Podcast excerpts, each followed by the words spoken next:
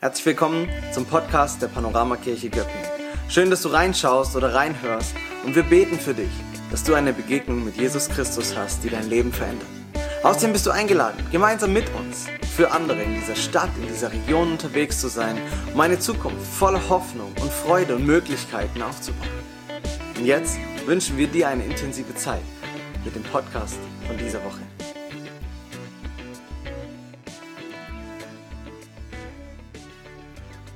Du hast dich entschieden.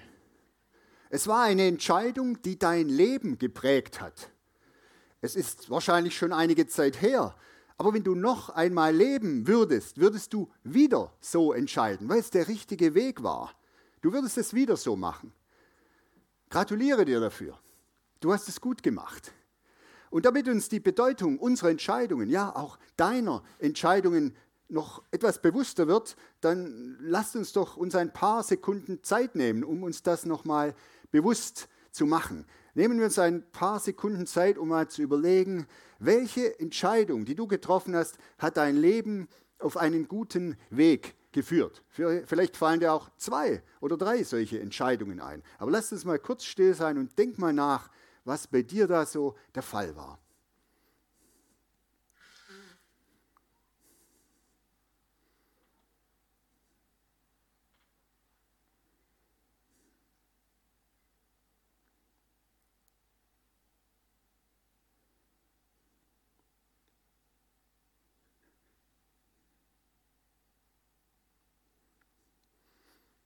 Ja, ich bin sicher, dass dir was eingefallen ist und ich bin sicher, dass du gute Entscheidungen getroffen hast. Glückwunsch dafür. Ein bisschen stolz darf man ja schon sein, wenn man etwas gut gemacht hat.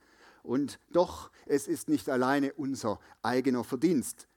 Als Christen wissen wir, dass es eine höhere Dimension gibt. Es gibt einen Gott, der uns bei der Gestaltung unseres Lebens führt. Denn die Schwierigkeit bei großen Entscheidungen ist doch, dass sie riskant sind. Was wird geschehen, wenn ich mich für diese Partnerschaft, für diese Person entscheide? Was wird geschehen, wenn ich dieses Stellenangebot annehme und das andere ablehne? Was wird geschehen, wenn ich diese Operation machen lasse? Das Thema heute ist, zum Glück habe ich etwas riskiert. Denn große Entscheidungen bringen große Risiken mit sich. Und umso wichtiger ist es, dass wir Gott dabei mit einbeziehen. Und wir werden gleich sehen, was Gott dazu sagt. Zu Entscheidungen, zum Risiko und auch zu dem Mut, große Entscheidungen zu treffen und sich nicht davor zu verstecken. Aber zuerst möchte ich von einer Entscheidung erzählen, die in meinem Leben wichtig war. Wichtig und riskant. Truppenübungsplatz Dillingen 1984. Das Gewehr ist kalt und schwarz. Schwer liegt es in meiner Hand. Vorne auf dem Gewehrlauf die Zieleinrichtung und dahinter sehe ich die Umrisse einer menschlichen Gestalt. Ich ziele auf den Bauch. Der Bauch ist größer als der Kopf, den würde ich besser treffen. Mein Finger liegt am Abzug. Ich muss nur ein bisschen ziehen und dann explodiert die Ladung und ein Stahlgeschoss wird mit 3000 Stundenkilometern die Gestalt vor mir durchschlagen. Feuer! schreit der Feldwebel. Ich drücke ab. Es folgt ein gigantischer Knall. Aber ich habe das Gewehr fast unmerklich etwas nach rechts gedreht und das Geschoss bohrt sich in den Erdhügel rechts von dieser Gestalt. Ich hatte eine Entscheidung getroffen. Ich hatte entschieden, ich werde nicht auf diese menschliche Gestalt schießen, egal was passiert. Da kann der Feldwebel schreien und so grantig werden, wie er will. Warum liege ich überhaupt im nassen Gras mit einem Gewehr in der Hand? Weil ich nicht viel nachgedacht hatte. Eigentlich hatte ich nämlich nichts entschieden weil es zu dieser Zeit normal war, dass man nach der Schule seine Bundeswehrzeit ableistet. Und es war auch eigentlich eine gute Zeit für mich. Ich hatte gute Kameraden, wir hatten intensive Gespräche geführt, interessante Erlebnisse. Aber es war eben auch eine Zeit zum Nachdenken. Darüber nachdenken, wozu lebe ich überhaupt? Wie will ich sein? Und Was bedeutet mir der christliche Glaube, den ich in meiner Familie erlebt habe, mit dem ich aufgewachsen bin? Ist das auch mein Glaube? Will ich mit Jesus leben? Und wenn ja, was bedeutet denn das für mich?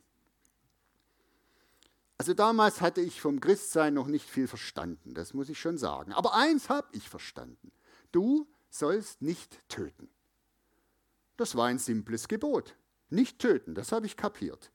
Und jedes Mal, wenn ich bei dieser Bundeswehr beim Schießtraining war, habe ich mich gefragt, was ich eigentlich hier mache. Klar, wir haben nur auf Pappfiguren geschossen. Aber für mich war das in dem Moment jetzt kein Unterschied mehr. Die Figur war ein Symbol für einen Menschen. Und dann hatte ich eine Idee.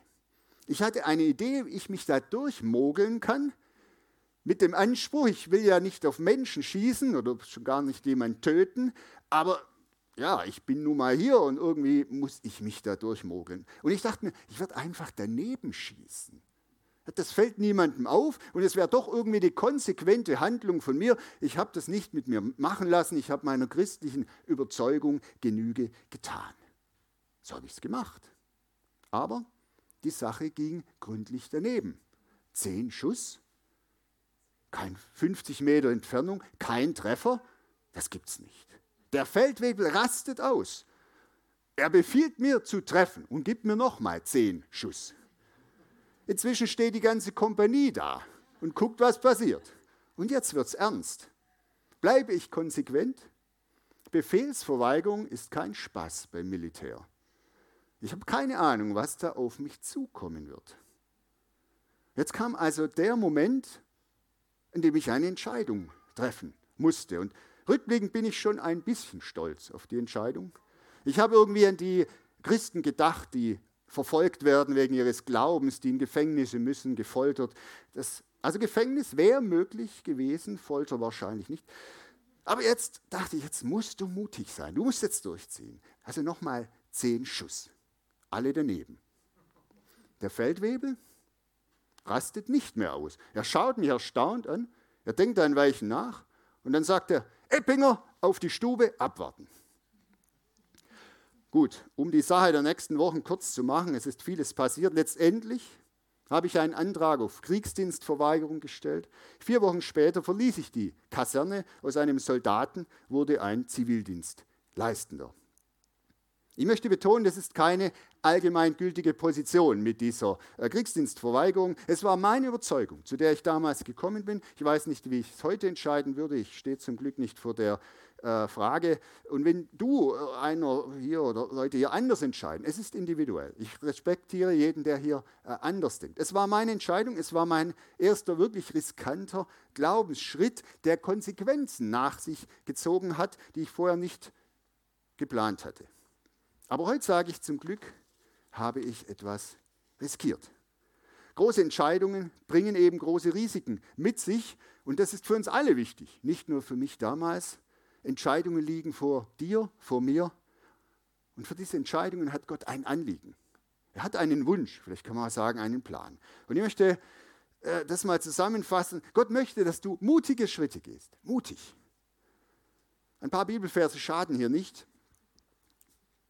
Gott sagt, fürchte dich nicht und erschrick nicht. Hab Mut. Er sagt, habe ich dir nicht geboten, sei getrost und unverzagt. Er sagt, du stellst meine, also das sagt der Psalmbeter, du stellst meine Füße auf weiten Raum. Ich habe weiten Raum, ich darf mutig hineingehen. Gott gibt weiten Raum, sei getrost, sei unverzagt alle, die ihr des Herrn harret. Oder auch, Jesus sagt, euer Herz erschrecke nicht und fürchte sich nicht. Letztendlich, Paulus, ich vermag alles durch den, der mich mächtig macht. Gott will uns Mut machen.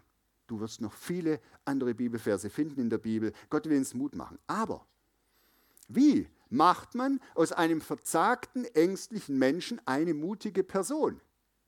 Wie geht das? Weißt du, was ein Multitool ist? Ein Multitool, das ist so ein Werkzeug für alle Eventualitäten. Da ist alles dran. Von der Nagelfeile bis zur Säge, Messer, wenn du Glück hast, nur eine, Gabel und ein Löffel dabei. Aber alles, was man für handwerkliche Tätigkeiten brauchen kann. So ein Multitool sieht zum Beispiel so aus. Muss man erstmal damit klarkommen, aber irgendwie überall ist was dabei. Und Gott, Gott hat uns so ein Multitool gegeben, mit dem wir ausgerüstet sind für alle Eventualitäten der Zukunft. Wie sieht dieses Multitool aus? Anders auf jeden Fall. Beschrieben ist es im Brief an einen jungen Menschen namens Timotheus. Das war so ein Verzagter. Das war so einer, der sich klein und schwach vorkam. Und diesem Verzagten gibt Paulus eine wegweisende Information. Es ist der Hinweis auf das göttliche Multitool. Wir können es nachlesen im zweiten Timotheusbrief, Kapitel 1, Vers 7. Gott hat uns nicht einen Geist der Verzagtheit gegeben, sondern der Kraft und der Liebe und der Besonnenheit. Das ist das Multitool für unsere Zukunft. Da ist alles drin, wir werden sehen. Aber fangen wir an mit Verzagtheit. Nicht einen Geist der Verzagtheit. Leute, glaubt mir, ich weiß, was Verzagtheit ist. Ich gebe es ungern zu, wenn ich Angst habe, aber ich habe sie. Nicht selten. Ich finde oft einen Grund zum Sorgen machen. Mir fällt immer ein, was schiefgehen könnte. Und ich muss mich immer wieder neu überwinden, etwas zu riskieren. Ja, ich kämpfe mit einem Geist der Verzagtheit, aber das ist nicht Gottes Geist. Ich kämpfe mit einem Geist der Verzagtheit, aber ich muss immer wieder diesen Geist der Verzagtheit überwinden. Das gelingt mir auch, manchmal, mehr oder weniger gut. Nie endgültig, aber immer wieder. Aber wir sehen, es geht um den Geist. Der Bibelvers zeigt uns, es ist eine Auseinandersetzung im Geist, ein geistlicher Kampf. Und der Geist der Verzagtheit lenkt unseren Blick auf die Welt, auf unsere eigene Schwäche und Verletzlichkeit, aber das ist nur ein Teil der Wahrheit. Der Geist Gottes lenkt unseren Blick auf die Dimension Gottes, auf die Möglichkeiten, auf die Vollmacht, die Gott hat und der für dich zur Verfügung stellt. Gott hat ein, eine andere, eine umfassendere Sicht auf unser Leben. Er kennt die Zukunft und er hat dich berufen, ein Teil eines größeren Plans zu sein. Das dürfen wir glauben. Und deshalb, deshalb sollst, deshalb darfst, deshalb musst du mutig sein. Denn deine Grenzen sind nicht Gottes Grenzen. Woran können wir erkennen, dass wir im Geist Gottes sind? Wir können es erkennen, ja, was ist das Gegenteil von Angst?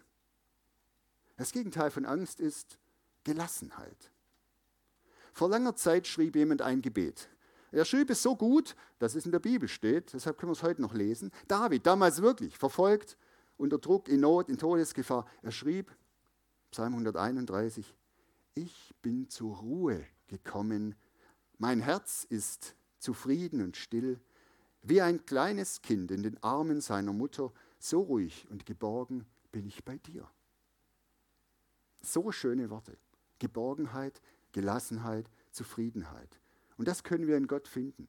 Und wenn wir im Geist sind, und zwar nicht im Geist der Verzagtheit, sondern im Geist Gottes, dann ist das das, was wir in uns haben. Ich bin zur Ruhe gekommen, mein Herz ist zufrieden und still. Wie ein kleines Kind. Ja. Ruhe, Vertrauen, Geborgenheit. Unsere Zeit ist so irrsinnig aufgeregt. Alles scheint so bedeutsam. Ständig checken wir unsere Smartphones nach Nachrichten, nach Botschaften, nach Statusmeldungen, als ob wir im Dauerausnahmezustand leben würden. Und es gibt dazu noch einen christlichen Dauerausnahmezustand, so ein permanentes Endzeitgefühl. Die Welt steht kurz vor dem Abgrund.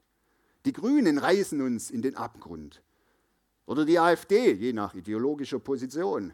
Aber auf jeden Fall Abgrund. Die Familie wird systematisch zerstört, die Sünde nimmt überhand, die Macht des Bösen lauert überall. Ja, habe ich vor 50 Jahren auch schon gehört. Ist das nicht seit 2000 Jahren so? Wollen wir Christen nochmal 2000 Jahre lang im Panikmodus leben? Das ist nicht unsere Berufung. Der Geist Gottes ist nicht ein Geist der Verzagtheit. Gott schenke dir Gelassenheit. Gott schenke dir Frieden. Der Geist Gottes ist nicht der Geist der Panik, der Unruhe, der Angst, sondern der Kraft und der Liebe und der Besonnenheit. Das ist das Multitool, für die Herausforderungen der Zukunft, für dein Leben. Kraft. Kraft. Im Griechischen steht da Dynamis.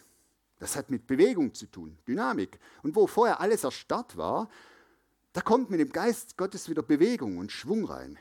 Da tun sich neue Wege auf. Es ist ja in unserer Gesellschaft meiner Ansicht nach so ein Phänomen, dass wir immer mehr Risiken vermeiden wollen. Bloß nichts riskieren. Am besten alles bleibt so, wie es ist. Und da gibt es schon andere Gesellschaften, andere Länder, da ist es anders. Aber bei uns, obwohl das Leben noch nie so sicher war wie in den letzten Jahrzehnten, regiert doch in unserem Land eine unterschwellige Angst. Der Abgrund steht kurz davor. Wir sind zwar reich, aber wir sind irgendwie auch überaltert, überreguliert. Und das höchste Ziel unserer Gesellschaft ist Besitzstandwahrung. Aber weißt du, Besitzstandwahrung, das ist auch Erstarrung. Besitzstandwahrung, das heißt, bloß nichts verändern, alles festhalten. Und das macht uns starr und unflexibel, es macht uns aber auch herzlos. Es macht uns lieblos, es macht uns unbarmherzig gegen alles, was da irgendwie gefährdend aussieht. Und deshalb bleiben wir am besten so, wie wir sind. Vor 2000 Jahren hat Jesus zu seinen Jüngern gesagt, geht in die Welt und macht alle Nationen zu meinen Nachfolgern. Was für Leute hat er sich ausgesucht für diesen Auftrag? Das waren junge Leute, arme, unbedeutende Menschen.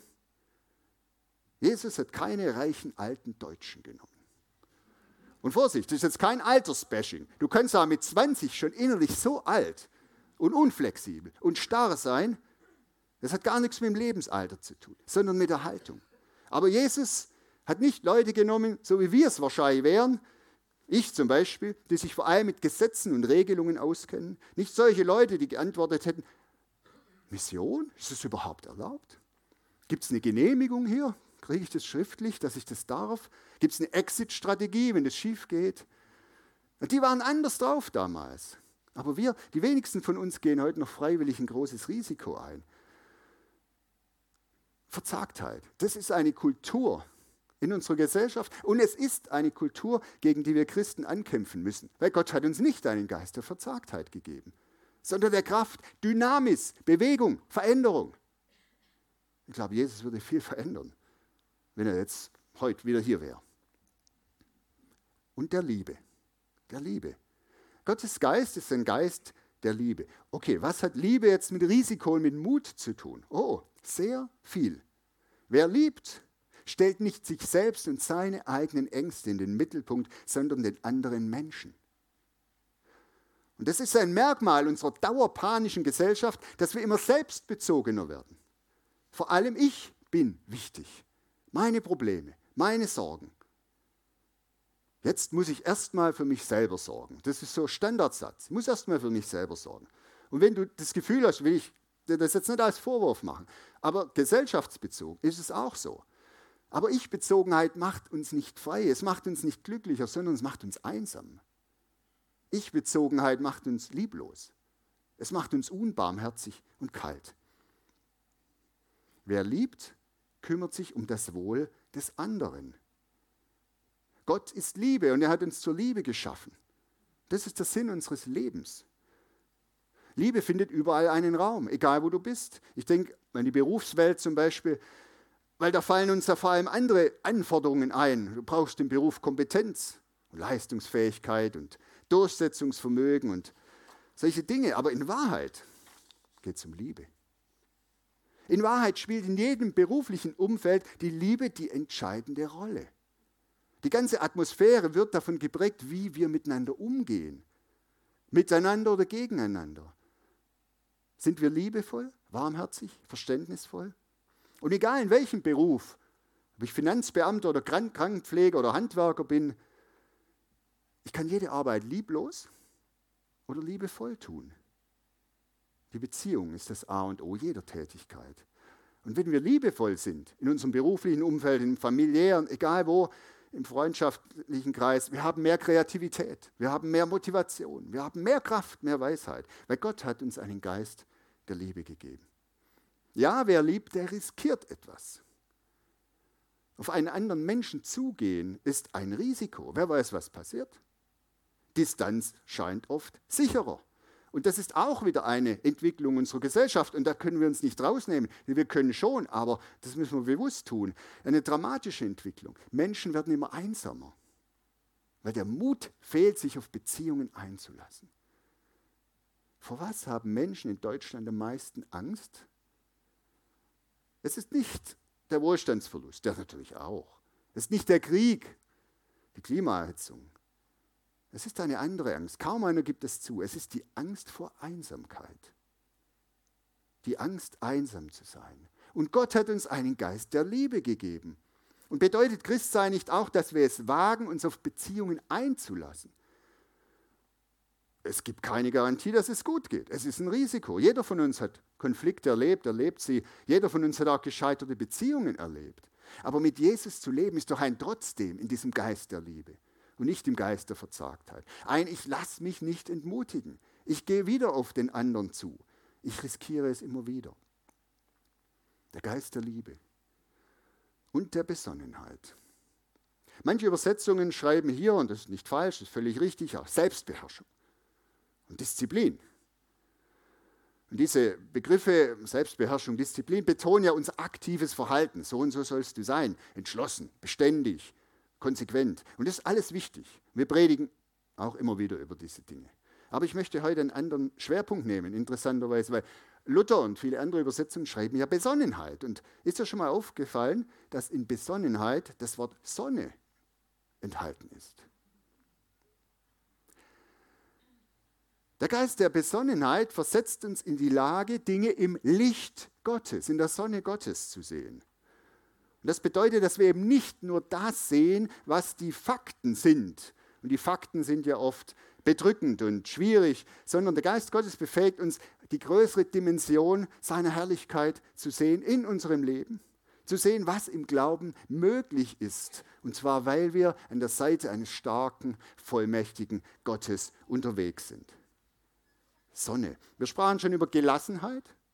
Ich möchte das noch ergänzen bei Besonnenheit und dieser Sonne und diesem Licht, eine geistgewirkte Heiterkeit.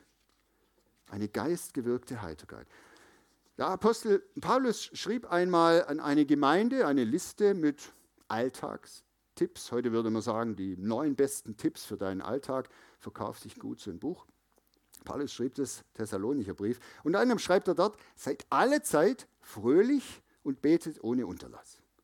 Fröhlich, ja, das ist so ein Wort, was wir ja kaum mehr benutzen. Ja, sagt ja kaum mehr, ich bin heute fröhlich. Aber äh, ja, was sagt man heute? Seid gut drauf, würde Paulus heute schreiben. Seid optimistisch, seid humorvoll, seid lustig, freut euch, ja? seid positiv. Seid alle Zeit fröhlich.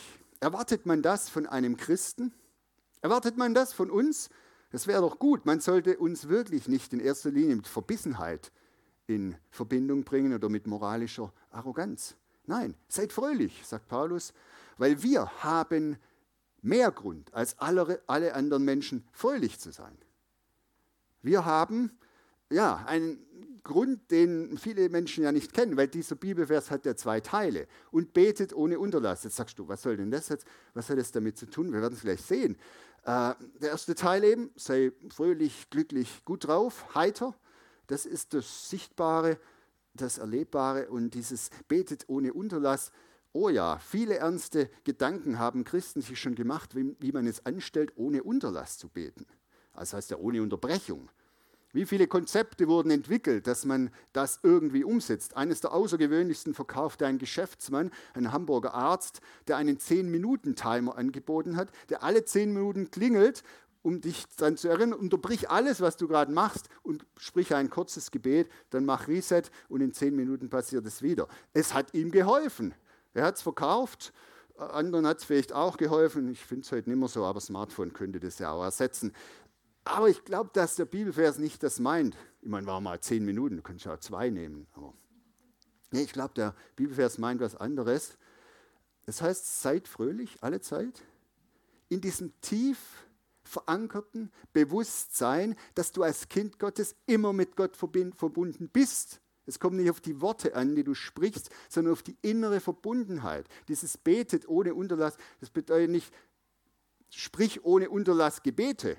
Das ist ja unmöglich. sondern es bedeutet, du bist und sei ohne Unterlass in dieser Beziehung mit Gott, in dieser Verbindung mit Gott. Und deshalb kannst du alle Zeit fröhlich sein. Du bist nie alleine. So Gott ist immer bei dir. Und es ist so wohltuend. Es ist so wichtig, dass Menschen fröhlich sind, dass Christen fröhlich sind. Ich möchte es am Schluss jetzt deutlich machen mit einer Geschichte. Und zwar, es war im Jahr 1873, es war eine Schiffsexpedition unterwegs im Polarmeer.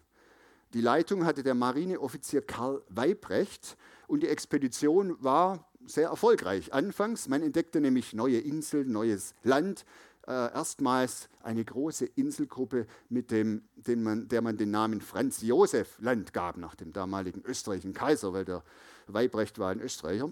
Also der österreichische Kaiser auch eine Insel gehabt, Franz Josef Land. Lief alles gut und dann verließ sie das Glück. Das Schiff wurde eingeschlossen von den arktischen Eismassen und steckte den ganzen Winter über fest. Monatelang waren diese 24 Männer im dunklen, eiskalten Polarwinter gefangen in diesem Schiff. Und jetzt zeigte sich, dass Weibrecht eine richtige Entscheidung getroffen hatte. Denn er hatte nicht auf die Ratschläge der Experten gehört. Die Ratschläge und die Experten, die ihm sagten, du musst Norweger mitnehmen. Und Dänen und Russen, die kennen sie aus mit Kälte und mit Dunkelheit. Solche Leute brauchst du. Aber Weibrecht besetzte einen guten Teil der Mannschaft mit Italienern und Kroaten. Und dann, als Dunkelheit und Kälte diese Gruppe zur Verzweiflung treiben wollte, da zeigte sich die Bedeutung des inneren Gemüts. Die Südländer machten Spiele. Sie erzählten Geschichten. Sie sangen Lieder. Sie machten Fackelwanderungen auf dem Eis. Sie änderten die Atmosphäre in dieser eigentlich bedrohlichen, auswegslosen Lage. Und Karl Weibrecht schrieb später, ich habe meine über alles geachteten Südländer mitgenommen, weil sie über das Kostbarste verfügen, worüber Menschen inmitten der Drohungen des höchsten Nordens überhaupt verfügen können, über Heiterkeit. Ja zum Leben sagen, auch wenn der Tod nach einem greift, das kann entscheidend sein Heiterkeit ist nicht mit Gold aufzuwiegen. Und dies der Welt mitzuteilen, ist mir ein größeres Anliegen als die Nachricht von der Entdeckung des Franz Josefs Landes. So schrieb Weibrecht. Und das hat mich berührt, weil es zeigt, wie wichtig es ist, heiter, gelassen und fröhlich zu sein. Weil Gott hat uns nicht einen Geist der Verzagtheit gegeben, sondern der Kraft und der Liebe und der Besonnenheit. Ja, das ist eine Ausrüstung. Es ist ein Multitool, mit dem wir den Herausforderungen des Lebens mutig ins Auge blicken können. Es gibt uns Kraft, Wege einzuschlagen, auch wenn sie riskant sind. Zum Glück habe ich, zum Glück habe ich vor 40 Jahren etwas riskiert mit dem Gewehr in der Hand. Ich habe eine Entscheidung getroffen, dass ich nicht für den Krieg zur Verfügung stehe die Entscheidung, einen anderen Weg einzuschlagen, wo ich nicht wusste, wie er geht, aber ich fühlte mich von Gott geführt und berufen. Ich habe dann nach dieser Militärzeit, habe ich zehn Monate lang in einem Pflegeheim Zivildienst gemacht. Ich habe viel gelernt im Umgang mit bedürftigen, alten, gebrechlichen Menschen und das hilft mir bis heute.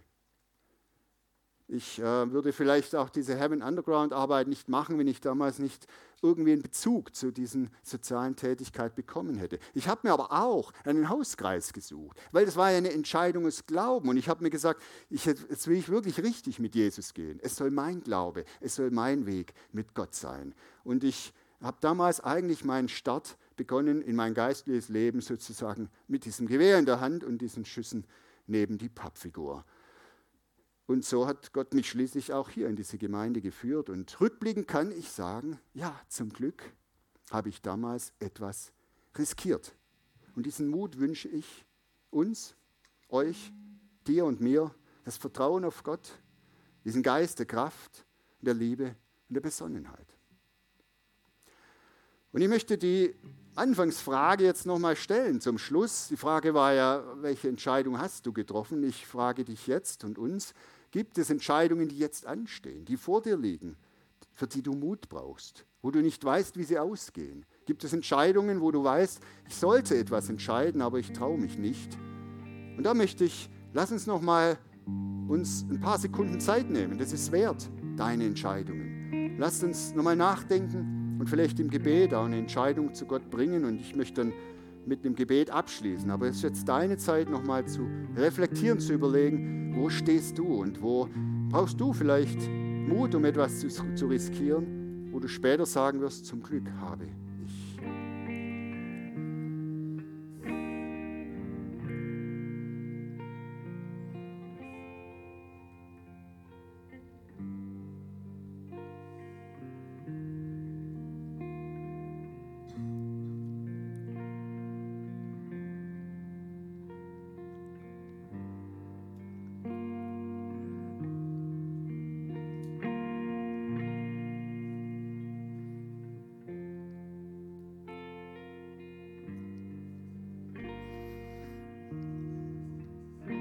Danke, Vater im Himmel. Danke, Jesus, für, äh, für dieses Wort, was ja mehr ist als Worte, sondern für diese Zusage und für diesen Geist der Kraft und der Liebe und der Besonnenheit. Und ich möchte jeden hier segnen. Segnen, dass du diese Kraft erfahren kannst durch seinen Geist, dass du von seiner Liebe erfüllt wirst, die dich mutig macht, auch Beziehungen zu riskieren und Beziehungen wieder in Ordnung zu bringen und zu vertrauen, ich segne dich mit dieser Freude im Herrn, die deine Stärke ist. Gelassenheit, Heiterkeit durch den Geist Gottes. Sei gesegnet und geh deinen Weg. Gott möchte, dass du mutig bist. Amen. Ja, und ich lade euch auch ein, nach dem Gottesdienst zum Segnungsgebet zu kommen. Wenn du eine Entscheidung dir klar geworden ist oder wo du weißt, ja, das ist ein Thema für mich, lass doch für dich beten und lass dich auch nochmal neu segnen und ausrüsten mit diesem Geist Gottes. Amen.